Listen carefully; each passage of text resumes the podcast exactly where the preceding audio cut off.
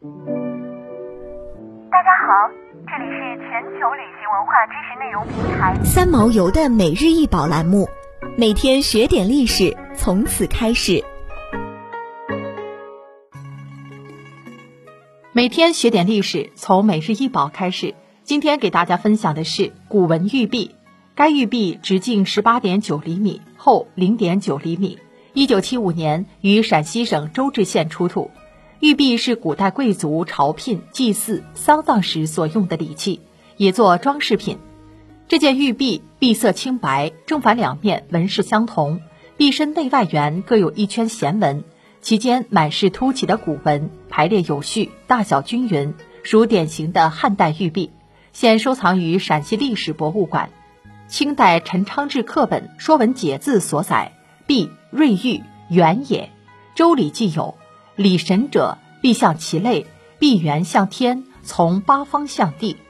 玉璧是中国古代玉器中最为常见且流传最为久远的器类之一，其存在几乎贯穿整个古代玉器制作史。在近七千年的漫长岁月之中，玉璧见证了中国古代社会政治、经济、文化的演进。早在距今六千多年前的新石器时代，良渚文化遗存中就有数量较多且制作较为精美的玉璧发现。其后绵延发展于殷商、两周，直至政治统一、经济发展、玉文化繁荣的两汉达到鼎盛。汉代的玉璧主要用于礼仪陪葬，有的玉璧也可用来装饰墙壁或作为嵌饰，装点铜枕和带钩。一些较小的玉璧用作组玉佩的一部分，供佩祭，亦被称作祭璧。汉代玉璧通常尺寸较大略厚，剖面平直，边沿较战国为宽。用玉质地较佳，多用深绿、灰绿色青玉以及白玉，器物表面呈现出灰白、褐红、绿等色彩。这与玉器对外来离子的吸附有关，也就是常说的沁色。自在战国以降。制玉工具更新发展，工艺技术显著提高。